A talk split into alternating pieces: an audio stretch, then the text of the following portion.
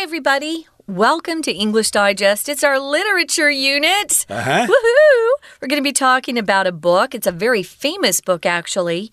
Called The Catcher in the Rye. And the author, just in case you wanted to know, is J.D. Salinger. Mm -hmm. And this is basically the only novel that he wrote. I think he wrote some other stuff, but this is what he's most famous for. This particular novel is kind of depressing, but it might be something that some of you may relate to because it's all about a young child kind of coming of age, a young man going to college and getting kind of disillusioned with the world and fighting depression and various pressures and things like that. So, yeah, there might be some things in this book that you could relate to. I should mention that I did read this novel back in college many years ago. And uh, parts of it I could relate to uh, how he describes some people as being phony. I certainly have known lots of phony people in my life as well. But uh, this guy was uh, pretty much depressed here, and it bothered him quite a bit. So that's what this story is all about. So, yeah, as we usually do for our literature unit, we will summarize the plot in the first two days and talk about the author in the third day. So let's get to it. Let's start talking about The Catcher in the Rye. Let's read through today's lesson now, one time.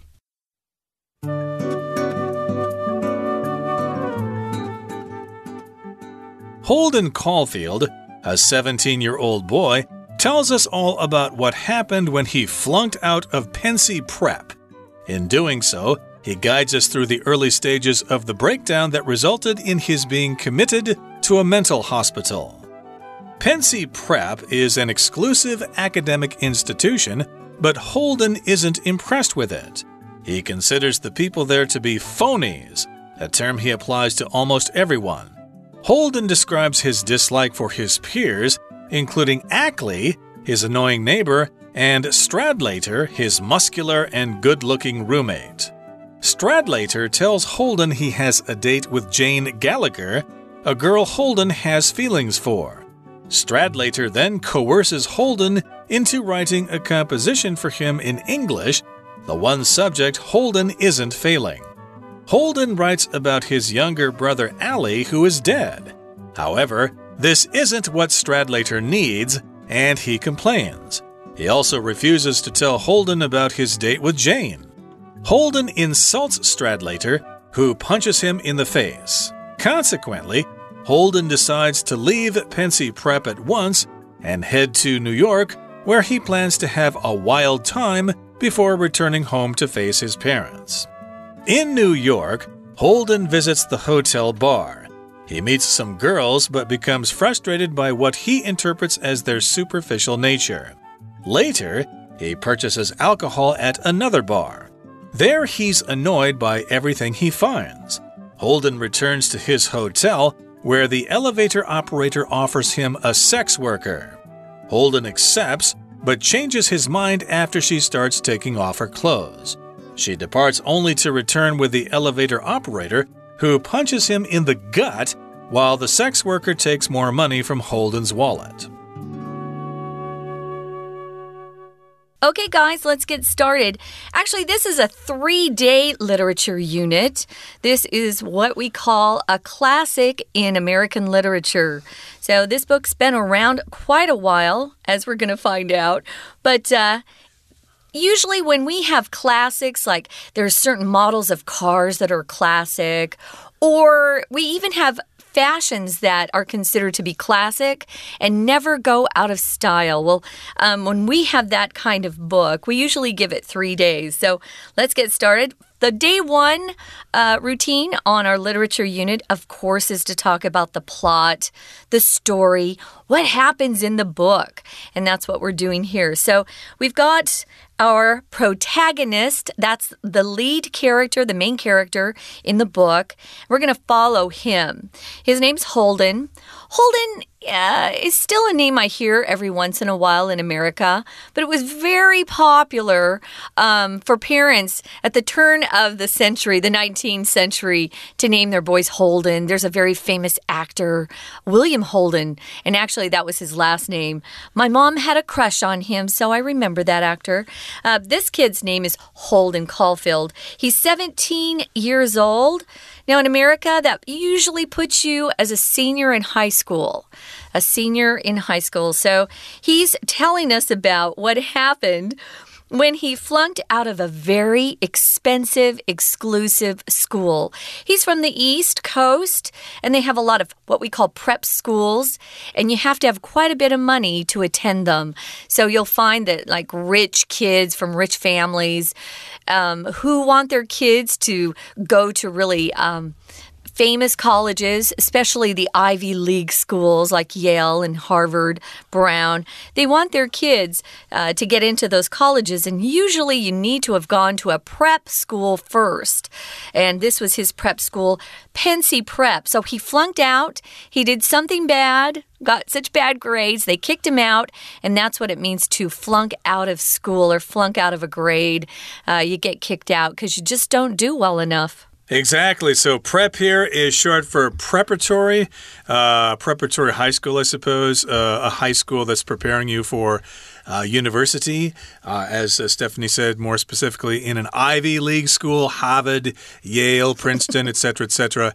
And so he's going to Pencey Prep. Uh, if you've seen the movie Dead Poets Society, yeah, uh, that's all about a bunch of boys at a prep school. Yeah, uh, they're all getting groomed to go to Ivy League schools and become doctors, lawyers, and engineers and leaders of society. So in this particular case, though, the guy's a failure. He flunked out of Pencey Prep, and in doing doing so, he guides us through the early stages of the breakdown that resulted in his being committed to a mental hospital. So here we've got breakdown. There are lots of uh, different kinds of breakdowns that occur uh, in the world. Uh, there's an old uh, song by Tom Petty and the Heartbreakers called Breakdown. Breakdown, go ahead and give it to me. Maybe you've heard that song before. But in any case, here, breakdown as a noun just refers to when something just kind of breaks down, it uh, falls apart, it fails. Like your car might break down, although that would be two words there as the verb phrase to break down. The noun is breakdown. My car had a breakdown on the freeway this morning, so I had to hitchhike to work. Yeah, past tense. It broke down on the highway. Uh, but if you have a mental breakdown, it means you just have been overwhelmed with stress, you're too upset, you just can't deal with life. And sometimes, if the mental breakdown is very severe, and here it would be one word mental breakdown, mental breakdown. Uh, sometimes you have to go and recover in some sort of hospital, usually a mental institution. Um, maybe you check yourself into the mental institution. Maybe somebody else checks you in because you've really lost it. So sometimes the police will arrest you if you're doing crazy stuff. And sometimes you really do get sent to be in that institution for a while.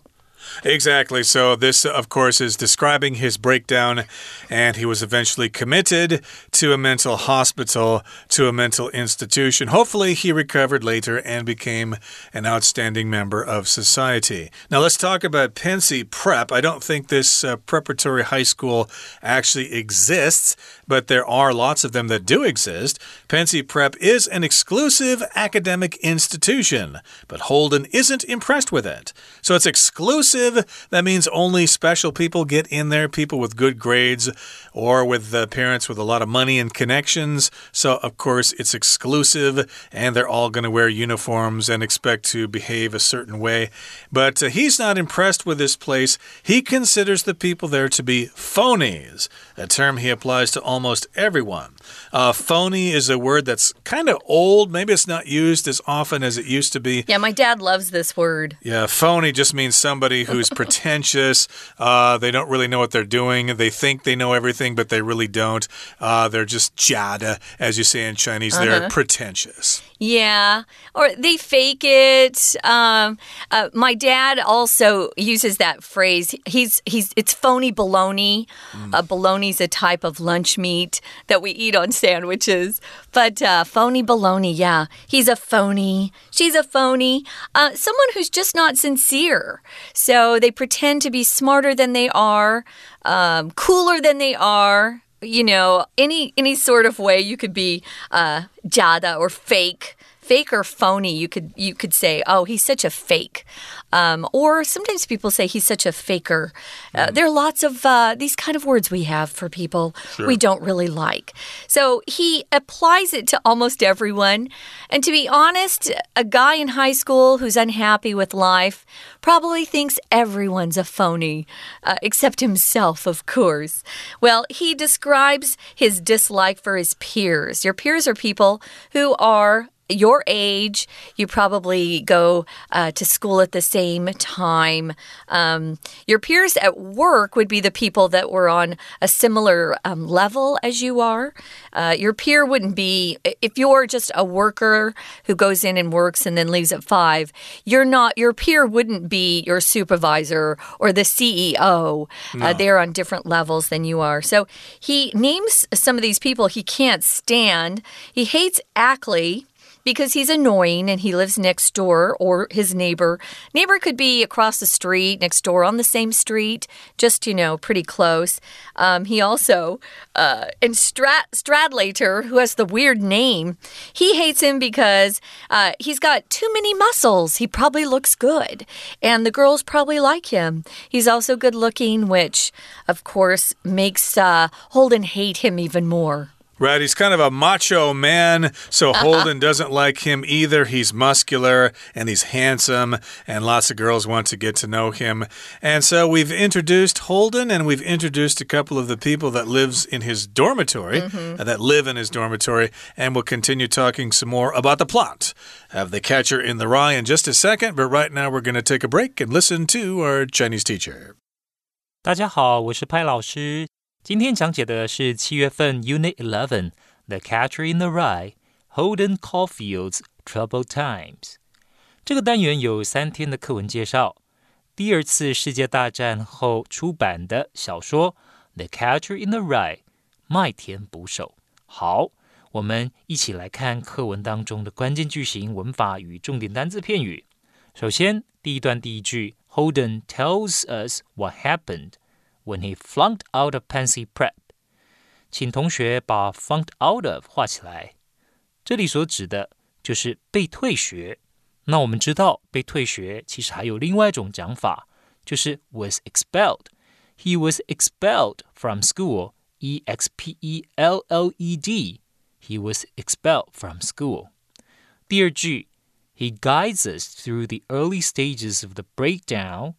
that resulted in his being committed to a mental hospital。这一句请注意几个地方。首先，break down，那指的可能是 nervous breakdown，就是精神崩溃。Result in 是导致的意思。Being committed to a mental hospital，则是被送入精神病院。第二段第一句，Pencey Prep is an exclusive academic institution。Pansy Prep 是学校，什么样的学校呢？Exclusive。Exclusive 这里指的呢是相当高级的、高贵的、高端的。那我们举个例句来说好了：An exclusive upscale neighborhood。An exclusive upscale neighborhood 就是一个什么样的社区？尊荣、高级的社区。好。那接着，请同学看到第二句，He considers the people there to be phonies。他认为这所学校的人都很虚假。请同学把 consider to be 画起来。他认为那边的人都相当的虚假。认定什么人怎么样？那我们就可以用这一个句型，considers the people there to be 好，请特别把 consider 还有 to be 画起来。We're going to take a quick break. Stay tuned. We'll be right back.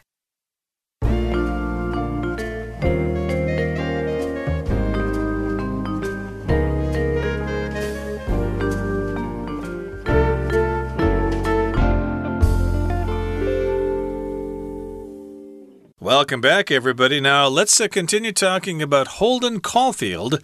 He's 17 years old and he's going to Pencey Prep. We find out that he flunks out later, but while he was there, uh, he had a roommate whose name was Stradlater, who was muscular and good looking. And then he had a neighbor, Ackley, whom he disliked. He mm. hated him and he thought he was annoying. But let's uh, talk more about Stradlater, his roommate here. Stradlater, the muscular and good looking guy, tells Holden he has a date with Jane Gallagher, a girl Holden has feelings for. So these guys Hey, they like the same girl. They both have a crush on sweet Jane there, Jane Gallagher. But hey, this uh, Stradlater is muscular, he's good looking, and he's got a date with her.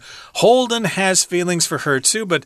Hey, Holden's kind of this quiet, depressed sort of guy. And if, if I were Jane, I think I'd rather go out with the macho man. Probably. And you know what? I have to be honest. Guys who are really, you know, kind of negative and they hate everybody aren't very attractive to most girls. Sure. Unless there's another girl like him who has a bad attitude, hates everybody. Maybe they might, you know, get together. I don't know. But uh, I wouldn't want to go out with him. So, yeah, he um, wants a date, or Stradlater has a date with Jane. And of course, Poor Holden. He likes her. Jane probably is never going to give him the time of day give someone the time of day just means give him attention.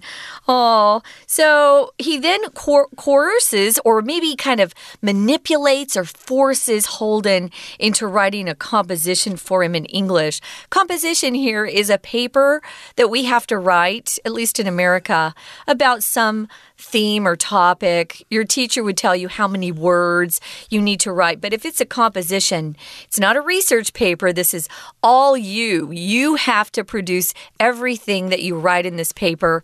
Um, and we find out that Holden might be negative and hate everybody, but he is a good writer. Right, and maybe Stradlater is just a big dumb jock or something like that. Yeah. and so, gee, I can't write this paper. You better do it for me, Colden, or I'm going to break your jaw. So, yeah, he coerces him. He kind of forces him to write a composition for him in English. And this is one subject that Holden isn't failing. It's one subject that he's actually good at. Holden writes about his younger brother Allie, who is dead. Now, that's the subject of the composition. However, this isn't what Stradlater needs, and he complains. I did not want you to write some story about your dumb, dead brother. That's gonna not gonna help me with this assignment. So, uh, yeah, Stradlater is is upset by that and he complains. He also refuses to tell Holden about his date with Jane. So maybe Holden was asking him, Hey, uh, how was your date with Jane Gallagher? How did it go? What did you guys do? Did you go see a movie? Did you get to, uh, you know, go park somewhere and uh, do some necking or something yeah, like that? Yeah, kissing, yeah. Something like that. And uh, in this particular case, I guess he says, That's none of your business. And uh, Holden insults Stradlater, who punches him in the face. So, because I guess because Stradlater did not tell Holden about the date, so Holden was angry and he insulted Stradlater. If yeah. you insult someone, you call them names. Why would she go out with some dummy like you? Yeah, oh yeah, she probably didn't have a good time with a big dumb jock like you. Yeah. You probably don't even know who Shakespeare is. Right. And of course, Stradlater did not like that insult, so he punched him in the face. Ow. And consequently, as a result of that, Holden decides to leave. Pencey Prep at once, and he's going to head to New York where he plans to have a wild time before returning home to face his parents. So I guess he had this conflict with his roommates. And so, as a result of that, consequently, or as a result of something, he decided to leave Pencey Prep and head to New York City. Yeah, consequently is used when we're talking about the results of some sort of action or series of actions. Um, the consequence of Holden insulting Stradlater was that Stradlater punched him in the face. And that's when Holden decides to go. He heads to New York. He's very close to New York City. City and he plans to have a wild time before returning home to face his parents. You know, that happened uh, quite a bit. Uh, it still does happen. Kids want to get away from home. Maybe they live in New Jersey or Connecticut. It's pretty fast to get into Manhattan from there. And so they go and take a train, get into the city, just to get in trouble. So, what does uh, Holden do? What does he do? Well, he's in New York and he visits a hotel bar. Remember, he's 17. It's illegal to drink alcohol until you're 21 in the U.S. So, he meets some girls. Woohoo! But he then becomes frustrated by what he interprets or sees um, as their superficial nature. Meaning, once again, he thinks they're phonies, right? So if you're frustrated, you feel um, annoyed, maybe you're upset because you're not able to do what you want to do or maybe you can't get someone to change their mind about something, or life just isn't turning out the way you want it to. You get frustrated. Um, Tom, go ahead and talk about what interprets mean. Interprets uh, means as a vocabulary word, but also superficial. Yeah, well, the verb interpret just means how you understand something, and of course, how you explain the meaning of something if you're trying to explain it to somebody else. So he talks to these girls and he hears them talking about things and they they giggle and stuff like that. So he interprets this as them being superficial. And superficial just means on the surface only. They're only concerned about what they look like. They probably haven't really read very much in their lives. They've never traveled anywhere. They don't know a lot. They just know how to be pretty and how to laugh at dumb things and stuff like that. so I think most of us have met superficial people from time to time. Sometimes, you know, uh, the surface is enough. You know, what you look like uh, gets you pretty far in life. oh, stop that. Superficial is also, uh, it can be exchanged for shallow. Someone who's not very deep or thoughtful will often call them superficial or shallow. Oh, he's so shallow. He never thinks about life. It's all about how he can make some money. Hmm. So, yeah, he was a little disappointed. So later, he buys or purchases alcohol at another bar. We call this bar hopping in America. If you go from one bar to another. Um, so he purchases. Purchase is simply another way to say buy, and you can use it interchangeably. I don't consider purchase to be, you know, more gaudy or anything. So purchase, buy, and he again goes to another bar. Yeah, maybe he was unable to buy alcohol at the one bar. Maybe they carded him, meaning yeah. they asked for his ID. He is only 17, and uh, New York's drinking age at the time may have been 21 or something like that. Sometimes they ask for your ID, sometimes they don't. So he went to another bar and was able to purchase alcohol there, which could be beer, whiskey, vodka, whatever. And there he's annoyed by everything he finds. So, yeah, I guess this is kind of a what we call a self fulfilling prophecy. if you look for the worst, then that's what you're going to find. Yeah. So, yes, he uh, is annoyed by everything there. He returns to his hotel where the elevator operator offers him a sex worker. Hey, I've got this prostitute for you. Are you interested? He accepts. But then he changes his mind after she starts taking off her clothes. He loses interest and she departs. She leaves only to return with the elevator operator who punches him in the gut which would be in your stomach. Ugh. And then the sex worker takes more money from Holden's wallet. I guess uh, they were expecting more money from this particular business transaction. Oh, it sounds like they have a scheme going on. So the elevator operator probably recommends her as a prostitute.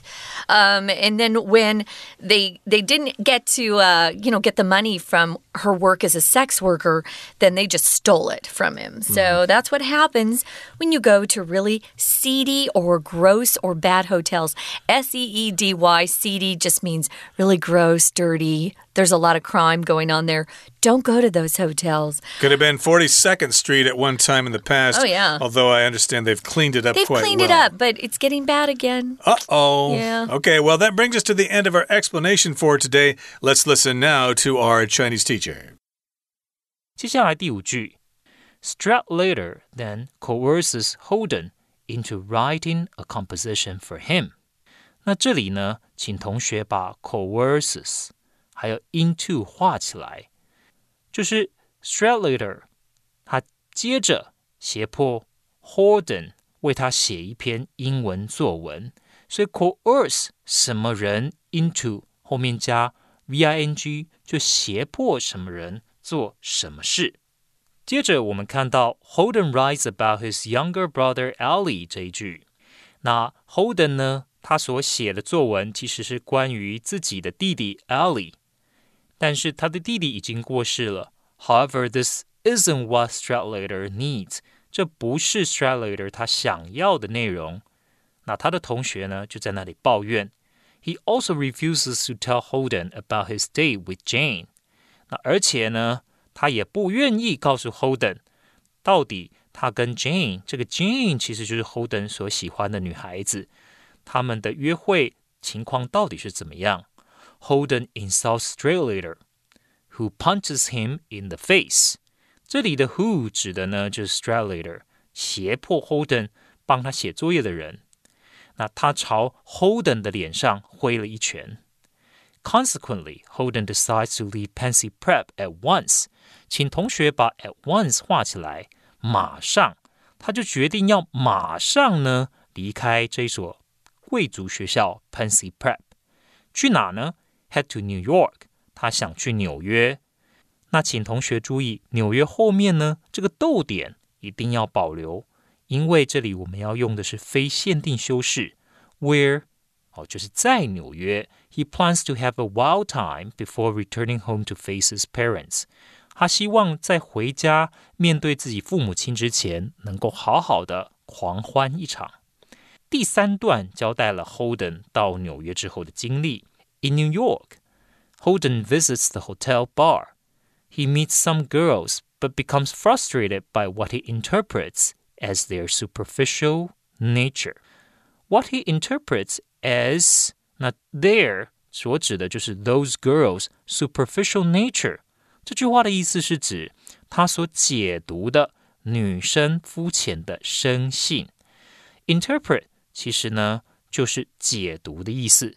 好，接下来呢，我们请看到下一个句子，在 She departs only to return with the elevator operator。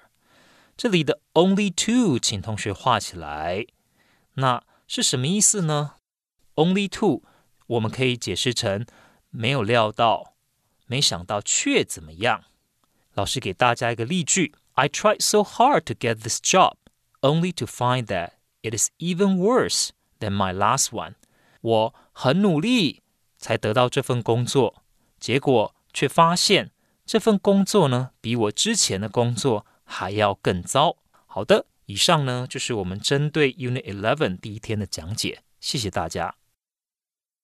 That's it for today, but please join us again next time when we continue to summarize our featured work of literature for the month of July, The Catcher in the Rye by J.D. Salinger. Make sure you join us then. From all of us here at English Digest, I'm Tom. I'm Stephanie. Goodbye. Bye.